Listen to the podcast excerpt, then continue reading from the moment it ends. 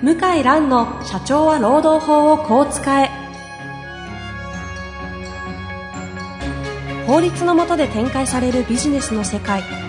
ポッドキャスト社長は労働法をこう使えば弁護士の向井蘭が経営者の立場に立って経営者が知っておくべき労働法の基礎だけでなくビジネスに関する法律の問題を分かりやすく解説します。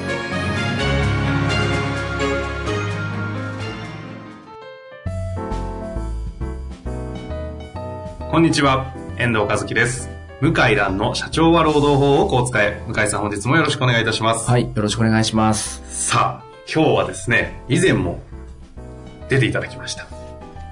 向井先生の事務所の岸田先生にお越しいただいております。はい岸田先生よろしくお願いいたします。よろしくお願いします。今日いらっしゃった理由は何でしたっけ？はい、えっ、と、岸田弁護士がですね、こじらせないためのロームトラブル初動対応と解決のテクニック。簡単じゃないですか。毎回大事なところですよ、ここ。日本法令さんかはいら出版しておりまして、はい。まあその紹介を兼ねて、今日岸田弁護士に登場していただきました。なるほど。はい。まずは出版おめでとうございます。ありがとうございこます。れいつ出たんですか？えーと、今年の8月に、はい、出版 ?2016 年8月なりましに出て。なるほど。ちょ先ほど向井先生、あの、ちょっと噛み噛みしてましたので、はいもう一度ご紹介しますと、こじらせないためのロームトラブル初動対応と解決のテクニックとた。ありがとうございまいうす。書籍ですね。日本法令から出ております。はい。まあ、向井さんみたいなね、あの、社長は労働法法伝えみたいな本ではないんですね。はい、そうです。はい。はい。というわけで、ちょっと本の方にも早速、せっかくですので、はい。いろいろ触れて教えていただきたいなと思うんですけれども、一回ちょっとざっくり本の概要、どんなきっかけで本出したのかっていうあたりだけ簡単に教えてもらってもいいですか？はい。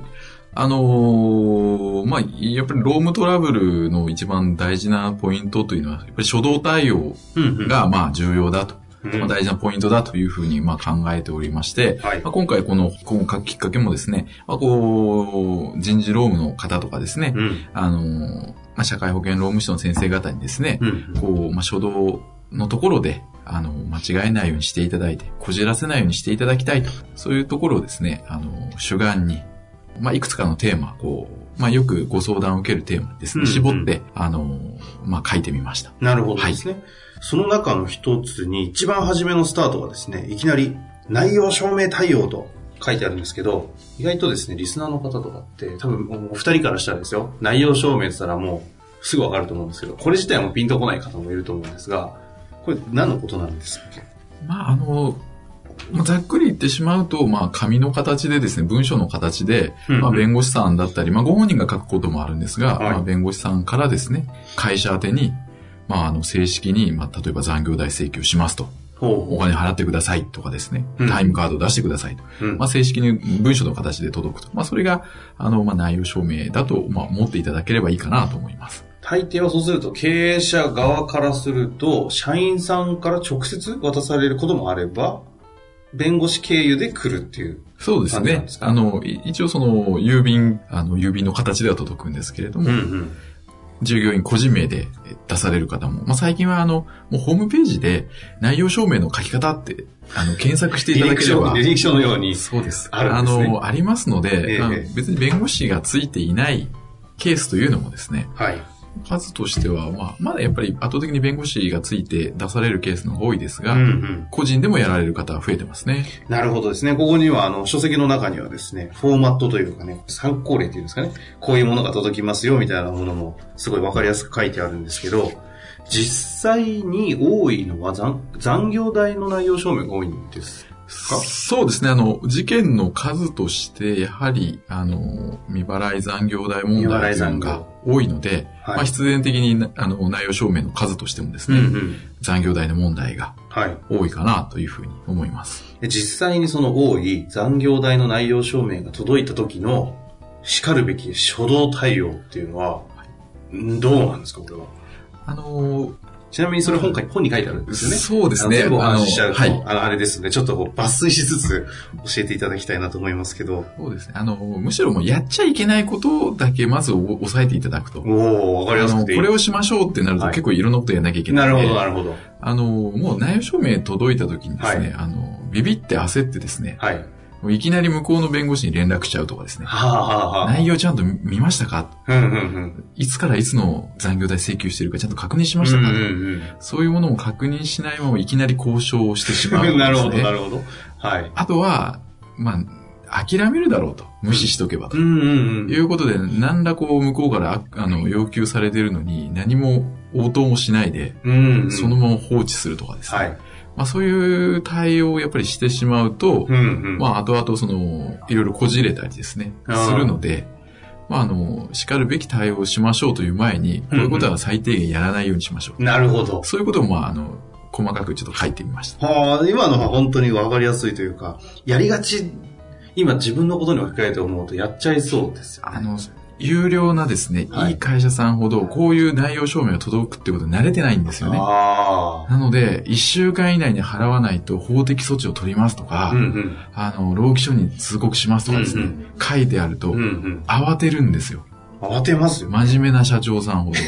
言い方ちょっとあれですかいやいやいや、でも本当そうだなと思いますよね。なので、まあ、確かにそういうものが届いたときに、まあ、慌てるのはもちろんそうなんですけれども、はいただ、中身やっぱり確認して、うんどこがどう合ってて、どこがどう間違ってるとか、ここは応じないとか、うんここまでは応じましょうとか、うんうん作戦立てないままですよ。うん相手の弁護士丸腰で交渉してうまくいくわけないじゃないですか。うんうんうん。まあ、なので、まあそういう意味で慌てず騒がず、まず冷静に読んで、で、場合によっては社労士の先生だったり弁護士にですね、きちんと相談していただいて対応しましょうとなるほど、いうような流れ。れをこう作っていただくと、まあ我々も助かるかな。助かると。気がしますねち。なみにですよ、ちょっと細かいんですけども、先ほどやっちゃいけないことの一つに、いきなり弁護士の先生、あ相手方の、その、訴えた側の先生とかに連絡しないでくださいというのは、これしちゃうと、どういうふうにこじれることがあるんですか？はい。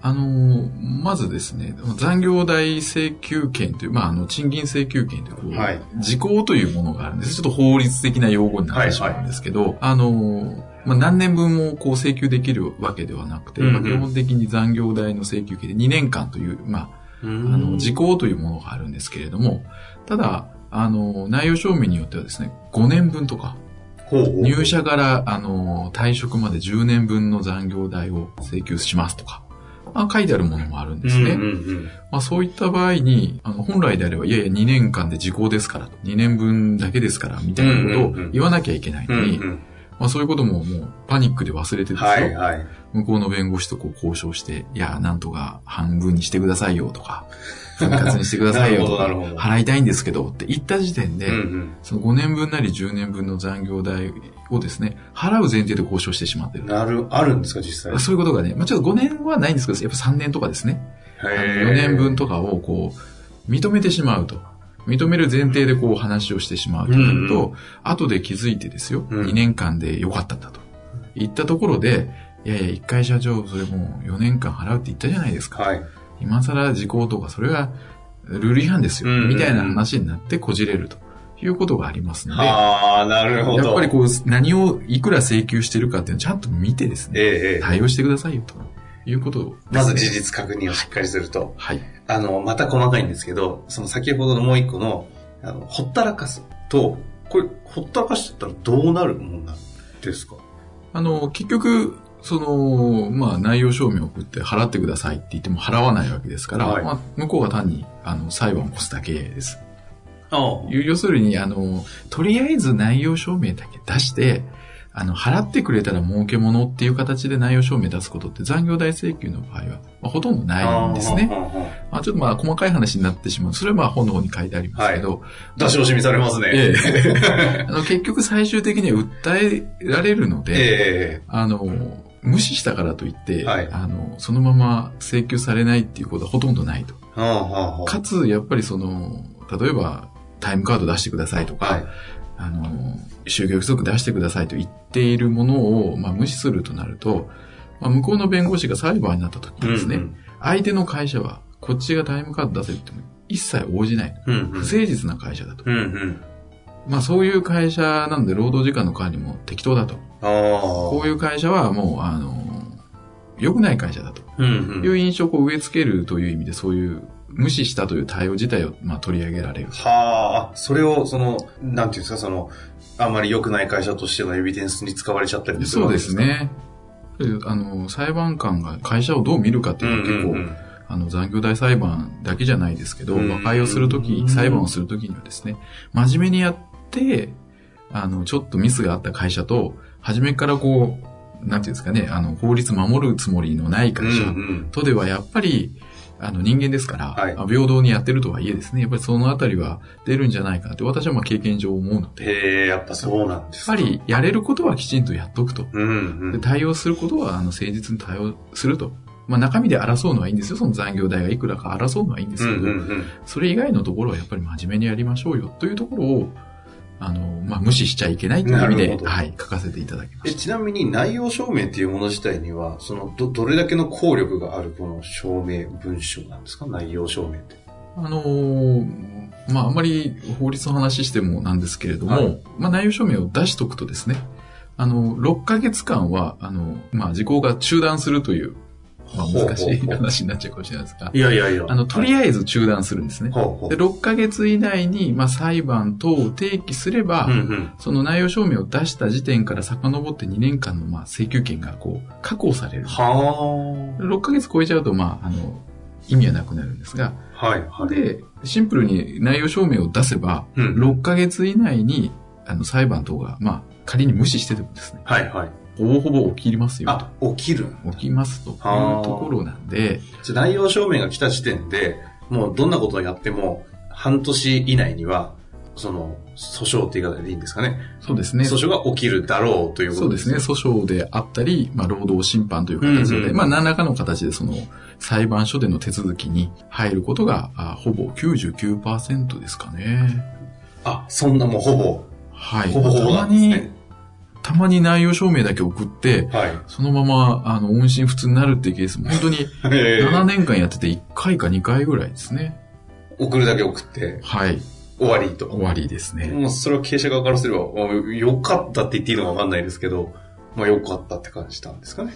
そうですね。まあ、労働者の方が、まあ、あの、お考えを変えられて、まあ、会社に請求するのをやめようと。なるほど。いろんな事情があったんだと思いますけど。うんうん。先ほどあの、しれっと出た労働審判でしたっけ？っていう言葉は、よく向井さんの、あの、他の回でも出てきたりするんですけど、意外と労働審判って何とかって分かってなかったり、労働審判ってどういう位置づけ、法廷と違うのとかってあると思うんで、ちょっとまた次回のタイミングでぜひそのあたりもご紹介いただきたいなと思うんですけど、まあ、最後にですね、まあ、今の、今回は残業代、みえっと未払いですかね、の内容証明について、と初動対応でやっちゃいけないことみたいな角度でお話しいただきましたけど、この本自体はどういう方とかにこう、ぜひ読んでほしいとか、使っていただきたいな、みたいなイメージの本なんですかね。そうですね。あの、初動対応なので、結局、ロームトラブルって現場で起きますから、はい、はい。あの、で、そこで初動対応というと、やはり、その、人事労務の方とかですね、あの、会社の社長さんであったりとかですね、一番その従業員の方と近い方が、うんやっうんぱりこの初動のところ、要するに労務トラブルのその発生のところをですね、はい、はい。まあ、近くで見ておられる可能性がまあ非常に高いというところで、まあ、あの、人事労務の方であったり、まあ、社長さんに読んでいただきたいなるほど、なるほど。というところが一つとですね。はい、お一つでと。またその社長さんからすぐにあの相談できるう相手方となるとですね、まあ、あの顧問の社労士の先生とかがいらっしゃると思いますので、はい。社長さんが顧問の社労士の先生に相談をされた時にですね、社労士の先生が、あ、ここはこう初動でやった方がいいよと。いうアドバイスをしていただけると、まあ、あの、問題がですね、そんなに大きくならなくて済むという意味で、社労士の先生にもですね、ぜひぜひ、あの、えー見ていただければ非常に幸いかというふうに思います。事前の予備知識としてもはい学んでいただけるといいなと。ちなみにこれ私の無知がゆえの質問なんですけども、社労士の先生っていうのは、この初動対応とか、ロームトラブルにおけるそういう初動対応みたいなものっていうのは、その時点で、だから社労士の先生はすでに知っているっていうふうに思っちゃってたりもしたんですけど、そうでもないんですか？うん。まあ、あの、人に、先生によりますね。あの、ほうほう。業務内容がうんうん社会保険労務士の先生方は実はバラバラで、うんうんうん。手続きだけなさっている方とか、あとはもう人事コンサルティングうんうんうん。に特化している方とあか、あ、そうかそうか。なるほど。年金問題ええええええに非常に強い先生とか、あ評価とか給与の方に振っちゃってるとか。はい。あ方が多い、まあ、おまあ、多いというか、まあ、いろんな方がいらっしゃるから、ええ必ずしもこの、今、岸田弁護士が言ったような。対応に慣れてる先生だけとは限らない。なるほどですね。はい。まあそういう意味でも経営者の方とかでご自身とか人事労務の方が自分で事前に勉強して、はい。逆に社労士の先生であれば分かんない部分は保管していただけると非常にいい本になるかなという感じですよね。はい。ぜひ、あの、日本法令ですよね。日本法令のこじらせないための労務トラブル、初動対応と解決のテクニックと。岸田先生、岸田先生、下の名前は、それは、秋彦と秋彦です。すね。勘が見るに、えー彦根の彦と書いて、はい岸田秋彦先生ですね。はい。アマゾンでも買えるんですよね？はい。あの、発売しております。私も一冊買いましたけれども、はいえーとぜひ皆さんもはい。回答する方は活かしていただけたらなと思います。はい本日はありがとうございました。はいありがとうございました。ありがとうございました。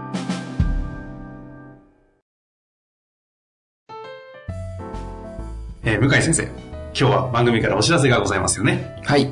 何でしたっけ？はい。えー、岸田弁護士が執筆をした、こじらせないための労務トラブル初動対応と解決のテクニックと、日本法令さんから出版してるう本ですけども、はい。えーこの番組をですね、うん聞いていただいてるリスナーのお方にですね、応はい募いただいた方から、抽選で、え5名様に、5名様に。えー無料でプレゼントをするう予定です。はい。はい。そういうことで、えっ、と、先着5名の方に、抽選でですかね、5名の方に、岸田先生の書籍をプレゼントということですよね。はい。えっ、とですね、ご希望の方は、ロームネット、ロームネットで検索の上、ポッドキャストのバナーから質問フォームに飛んでいただきまして、岸田書籍希望、岸田書籍希望とご記入の上、お名前とご住所をご記載ください。先着5名の方に書籍をプレゼントさせていただきます。もしね、そのついでに何か質問とか、聞きたいことが岸田先生、向井先生にあれば、そちらも合わせて送っていただけたらなと思います。お待ちしております。はい、お待ちしております。よろしくお願いします。あ、岸田先生もいたんですね。よろしくお願いいたします。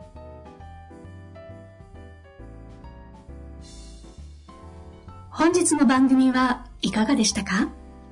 番組では向井蘭への質問を受け付けております。